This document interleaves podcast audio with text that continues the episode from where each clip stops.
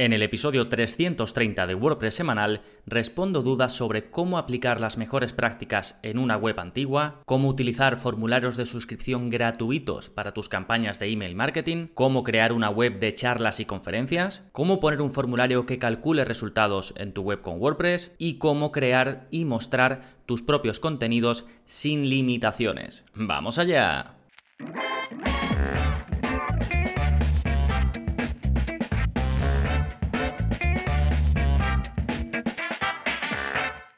Hola, hola, soy Gonzalo Navarro y bienvenidos al episodio 330 de WordPress Semanal, el podcast en el que aprendes a crear y gestionar tus propias webs con WordPress en profundidad. Y hoy precisamente profundizamos en estas cinco preguntas que te he mencionado en la intro de este episodio y que ya sabéis las saco directamente del soporte que ofrezco a los miembros de la suscripción. Escojo cinco que me parecen interesantes y ahora en un momentito voy a desarrollar sus respuestas. Pero antes, como siempre, novedades. ¿Qué está pasando en gonzalonavarro.es esta semana? Pues tenemos por un lado vídeo nuevo de la zona código, es el vídeo 280 y en él aprendes a añadir una pestaña nueva en la página de mi cuenta de WooCommerce. En concreto, en el ejemplo que vemos, te enseño a crear una nueva pestaña pensada, por ejemplo, pues para poner un formulario de soporte. Pero la puedes utilizar para lo que quieras, para poner cualquier tipo de información. Esto suele ser muy útil porque cuando tenemos una tienda online con WooCommerce, pues muchas veces estamos un un poquito limitados en lo que se muestra en la página de mi cuenta del usuario. Hay mucha gente que me contacta y que incluso quiere crear una nueva desde cero y muchas veces simplemente añadiendo una pestaña nueva, pues mm, lo mejoramos, ¿no? O logramos lo que queremos. Hay que utilizar un poquito de código, pero ya sabéis que en la zona código simplemente seguís el vídeo, copiáis el código que os dejo y lo pegáis donde os indico. No tenéis que saber código, no tenéis que ser desarrolladores ni nada, simplemente ya digo copiar, pegar y lo tenéis. Eso por un lado, por otro, el curso más reciente publicado, salió hace apenas unos días, fue el curso de WP Grid Builder. En este curso te enseño a crear cuadrículas, listados de contenidos, en inglés se suele llamar grids, y filtros totalmente a medida para que los visitantes de tu web pues, puedan navegar, puedan buscar o puedan eh, ya digo, filtrar según las condiciones que tú hayas establecido. Y además puedes controlar el diseño de todo esto y por supuesto qué contenidos se van a mostrar en ese listado y cómo. Todo esto que voy comentando, así como otros enlaces que os iré diciendo a lo largo del episodio, ya sabéis que lo tenéis en gonzalonavarro.es barra 330, que es el número de este episodio. Y ahí también encontraréis el plugin de la semana que se llama Lottie Files, Lottie Block for Gutenberg.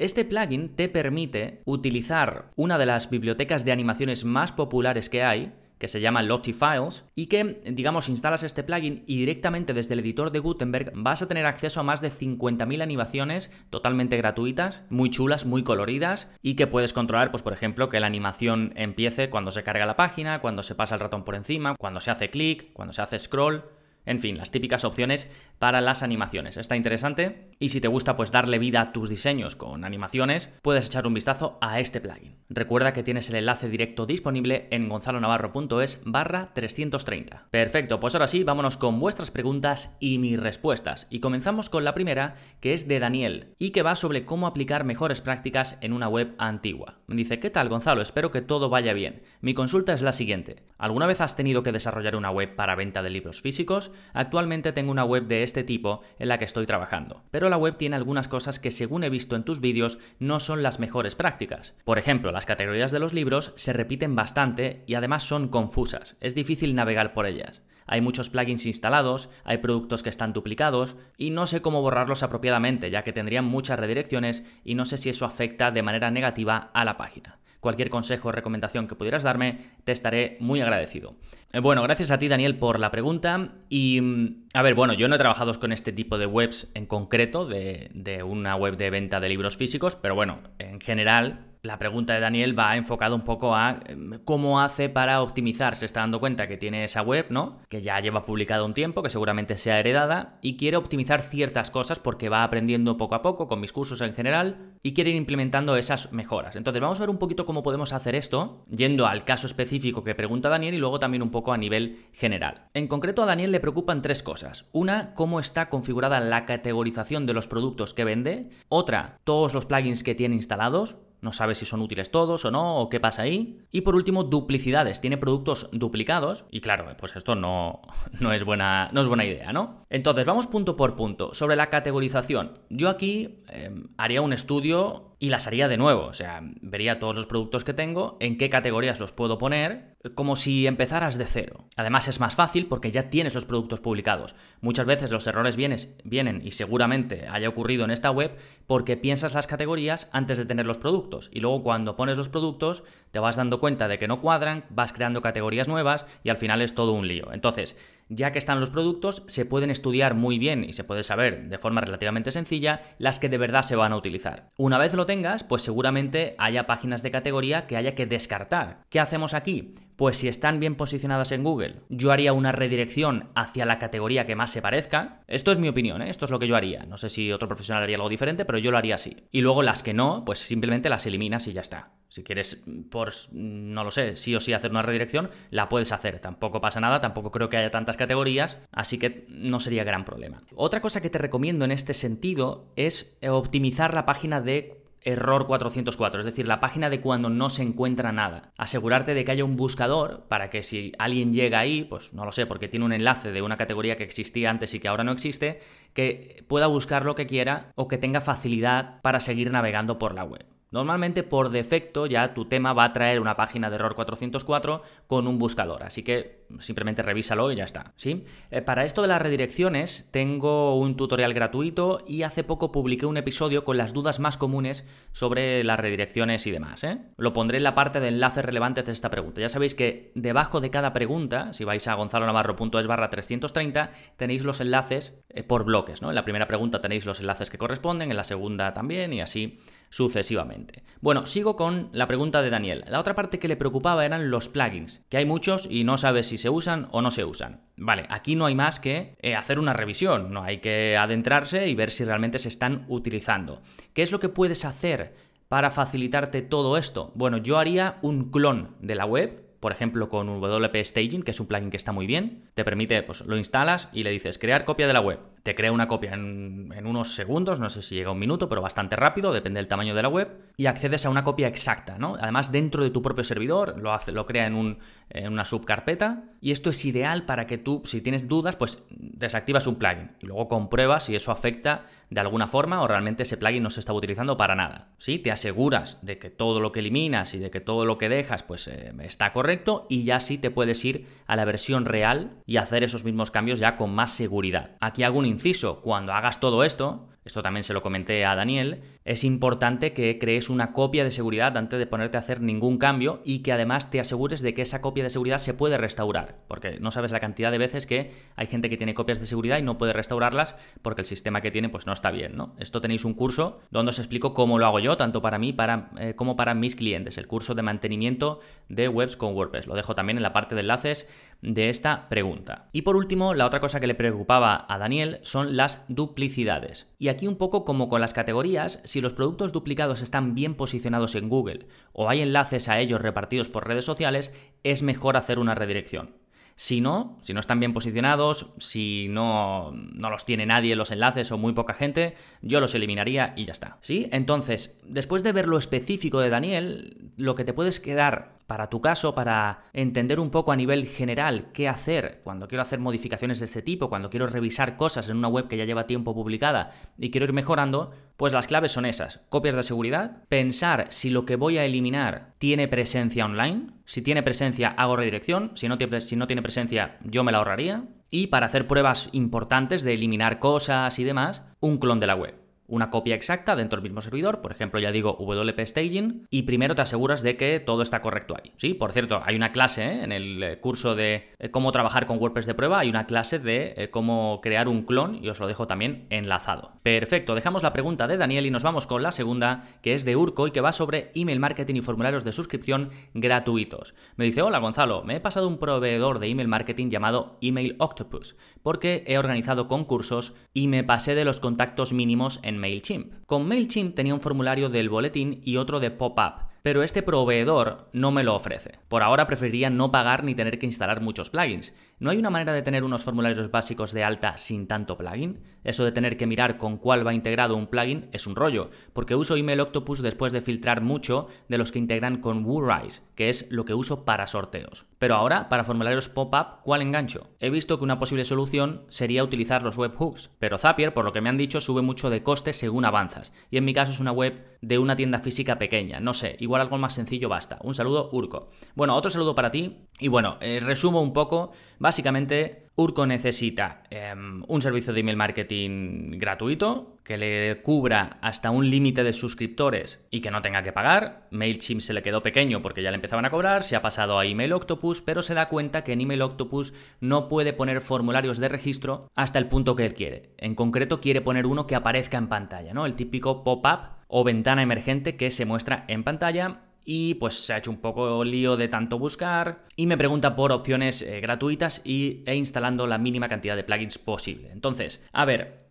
Aquí pasa una cosa, cuando buscamos algo gratuito en términos de email marketing, siempre vamos a estar por un lado o por otro condicionados. Y como alternativa, pues seguramente tengamos que instalar más plugins o tengamos que vincular, utilizar servicios de vínculo como Zapier, que ya sabéis que integra una aplicación por otra. Por ejemplo, podríamos decirle que cuando alguien rellena X formulario se vaya a mi lista de email marketing, aunque ese formulario no sea específico de mi servicio de email marketing, ¿no? Entonces, ¿qué se podría hacer en este caso en el que se quiere instalar lo mínimo posible?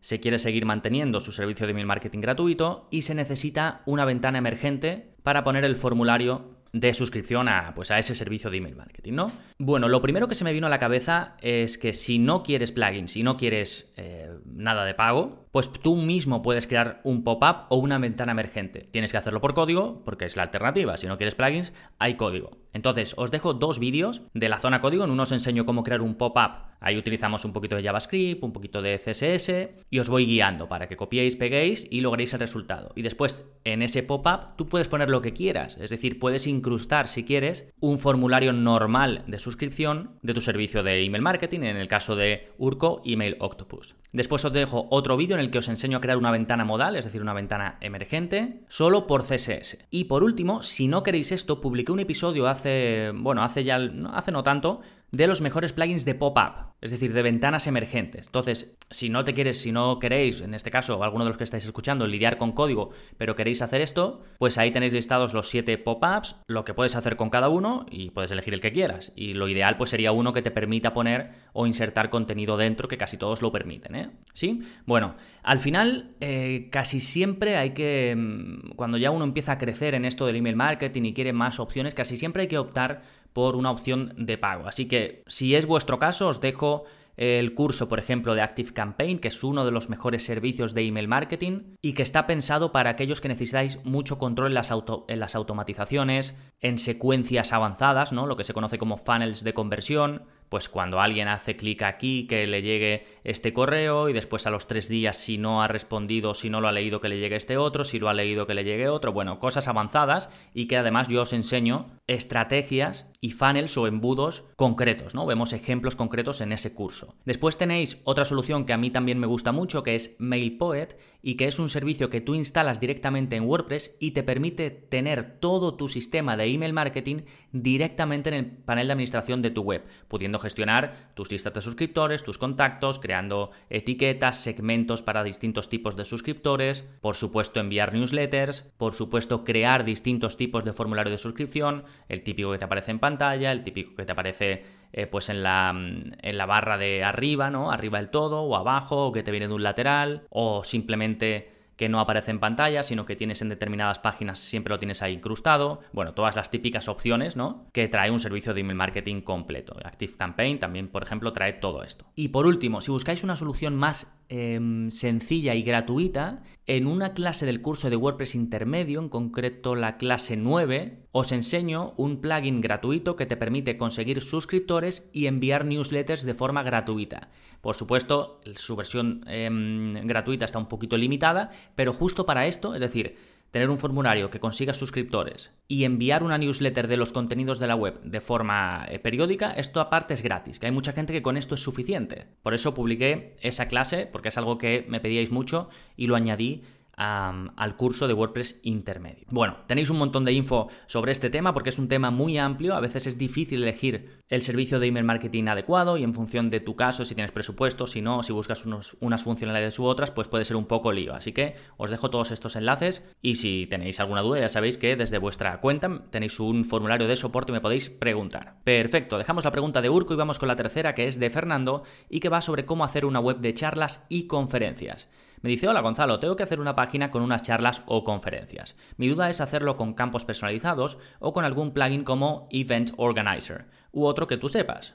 Los campos del evento o charla serían nombre, autor, lugar, fecha, hora y tipo de charla. Además, no sé cómo hacer para que los eventos que ya han pasado se puedan mostrar en otra página. En fin, si me puedes orientar y dar consejos de cómo hacerlo, te lo agradecería. Bueno, eh, gracias a ti, Fernando, y a ver, yo para estos casos recomiendo un plugin especializado, porque te vas a ir encontrando, tú puedes crear, aquí Fernando dice, la posibilidad de crear su propio tipo de contenido, ¿no? Que por ejemplo se llame charla, añadirle unos campos personalizados, pues para el nombre de la conferencia, como ha dicho él, el autor, el lugar y tal, ¿no? Y que aparezcan en ese, en ese contenido. Y, y, se podría hacer. ¿Qué pasa? Que ya en su propia pregunta me dice Fernando que no sabe cómo hacer para que los eventos que ya han pasado se puedan mostrar en otra página. Aquí, claro, ya tienes que meterte más en cosas de desarrollo y se complica el tema. Entonces, si de todas formas tienes que meterte en desarrollo, yo creo que ya es mejor o que es más sencillo utilizar una solución de un experto que sabe cómo hacer ese tipo de cosas y aprovecharla, porque para eso están los plugins. Muchas veces eh, decimos, uff, otro plugin, otro plugin, pero es que ahí es cuando es necesario. Otras veces en las que instalamos y no son necesarios, pero para estos casos los plugins son muy necesarios y pensad que no dejan de ser código. Lo que pasa es que viene empaquetado en un plugin para que tú lo puedas instalar y que tenga su panel de gestión y que sea todo más cómodo, más cómodo, pero al final, cuando tú añades código personalizado, estás añadiendo también cosas a tu web, ¿no? Entonces, un buen plugin que esté bien desarrollado, que tenga lo que necesites. Por ejemplo, para el caso de Fernando, yo le recomiendo Sugar Calendar, que además tenéis un curso, permite crear una página donde se muestren los eventos pasados, otra donde se muestren los eventos futuros, trae todo lo necesario para que tú pongas ya toda esa información que en este caso necesita Fernando y está muy bien desarrollado. Son los mismos creadores de Easy Digital Downloads, así que yo para estos casos los recomiendo mucho. Hay gente que necesita, hay otros plugins que son como más específicos para unos eventos determinados o que necesitan características, no lo sé, muy concretas y entonces ahí pues seguramente se puede buscar otra solución. Pero para este tipo de web de eventos yo em, ya digo, este plugin me parece el mejor por su sencillez, lo bien hecho que está y lo que ofrece. ¿sí? Por otro lado, eh, voy lo dejo enlazado, ¿eh? ¿eh? por otro lado, si aún así quieres crear tú tu propio tipo de contenido y tus propios campos personalizados, pues también lo podéis hacer. Para crear el tipo de contenido personalizado, eh, recomiendo el plugin CPT UI, es decir, CPT UI, ¿no? Que es gratuito, es súper completo, te permite crear un contenido, por ejemplo, llamado charlas, y crear también taxonomías para asociarlas. Después, si quieres crear campos personalizados, os recomiendo el plugin Advanced Custom Fields, del que también tenéis un curso. ¿eh? Perfecto, vámonos ahora con la cuarta pregunta que es de Antonio y que va sobre cómo crear un formulario que calcule resultados. Me dice, hola, busco que el usuario meta varios valores, a mano o usando una lista. Por ejemplo, peso y edad y devuelva un valor, según una fórmula que yo haya aplicado internamente a ambos inputs. He visto el curso de WP Forms, pero las lógicas que aplicas no son numéricas. Esperaré al curso de Gravity Forms y haré pruebas con ambos plugins usando los campos numéricos, a ver si me permiten hacer lo que busco. Muchas gracias. Eh, bueno, gracias a ti, Antonio. Básicamente, Antonio quiere hacer el típico formulario en el que, por ejemplo, imagínate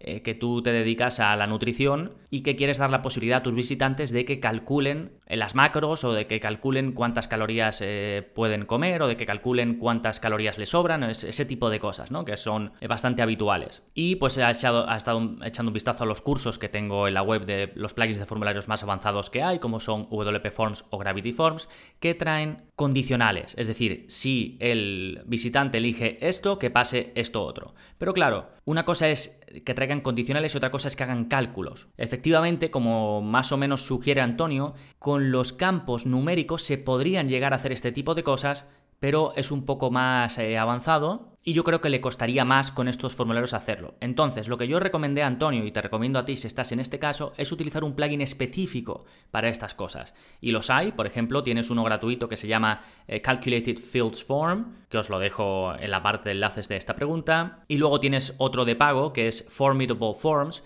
que la gracia de este es de pago, pero te trae plantillas ya prediseñadas para muchos tipos de formularios de cálculos. Por ejemplo, para calcular presupuestos, para calcular hipotecas o préstamos, para calcular ingesta de calorías, precisamente trae de estos, y un montón más. Que claro, como muchas veces es un poco complejo crear este tipo de formularios, aquí pues te facilita un poco la vida tener estas plantillas ya eh, creadas, ¿no? Porque ya te viene con los cálculos más o menos hechos y tú pues lo modificas a tu gusto. Sí, ya digo, os dejo enlaces a ambas opciones. Fantástico, vámonos con la quinta y última pregunta que es de Juan José y que va sobre cómo crear y mostrar tus propios contenidos. Me dice Gonzalo, en el curso de Elementor Pro en la clase 10 partes de un plugin creado por ti llamado Mis apartamentos. ¿Cómo se hace algo así? Te lo agradezco mucho, un saludo. Em, bueno, aquí em, Juan José se refiere a, sí, es cierto, en el curso de Elementor, como mm, la parte pro te permite mostrar tipos de contenido personalizados, pues imagínate cursos, apartamentos, como me dice él en el ejemplo, o lo que sea, ¿no? Igual que muestras una relación de entradas, pues puedes mostrar una relación de contenido que tú hayas creado o que un plugin haya creado. Y claro, se quedó con el detalle que yo para poder hacer esa clase pues creé un tipo de contenido y me pregunta que cómo puede él hacer lo mismo. Bueno, creo que en una pregunta anterior, en este mismo episodio ya un poco he dado la idea, ¿no? Y lo puedes hacer de forma relativamente sencilla con el plugin eh, CPT UI. Se puede hacer también de forma manual, ¿eh? De hecho, tengo un vídeo donde explico cómo hacerlo. Pero al final, yo aunque lo hago de forma manual cuando lo quiero hacer sin mucho detalle, por ejemplo, para este caso, para grabar el curso, sí que creo que lo hice de forma manual porque era algo rápido y, simplemente quería un poco la parte cosmética, ¿no? Que se vea simplemente que hay un tipo de contenido nuevo sin mucho control sobre cómo va a funcionar. Pues sí, pero realmente un plugin como CPT UI te da muchísimo control sobre todo, sobre Em, qué icono le quieres poner al elemento nuevo en la parte de administración, si se va a comportar como las entradas o se va a comportar como las páginas, si va a tener una página de archivo, si va a estar asociado a una categoría o a una etiqueta existente o a una nueva que yo vaya a crear. Pues todo esto es mucho más fácil, mucho más cómodo hacerlo con este plugin que incluso podrías llegar a eliminarlo y seguir manteniendo el, tipo de contenido personalizado. Así que yo recomiendo mm, para casi todos los casos hacerlo con este plugin que ya digo tenéis un curso y que lo dejo enlazado. ¿eh? Y después, em, aquí lo que quiere Juan José es pues entiendo que a través de Elementor Pro mostrar esos contenidos personalizados. Si tú no utilizas Elementor Pro y quieres mostrar esos contenidos personalizados con control, te recomiendo el plugin que utilizo yo, que es WP Grid Builder y del que te acabo de comentar al principio de este episodio, que tienes un curso disponible por si quieres ver cómo utilizarlo eh, paso a paso, incluso con un ejemplo real al final donde vemos cómo crear un listado de contenidos para una web de cursos, ¿no? Con sus filtros y su búsqueda y demás. Sí, fantástico. Recuerda que tienes toda la info, todos los enlaces enlaces relevantes en las notas del episodio y puedes ir ahí directamente escribiendo en tu navegador gonzalonavarro.es barra 330. 330. Por último, darte las gracias como siempre por estar ahí escuchando al otro lado. Nada más por este episodio, nos seguimos escuchando. Adiós.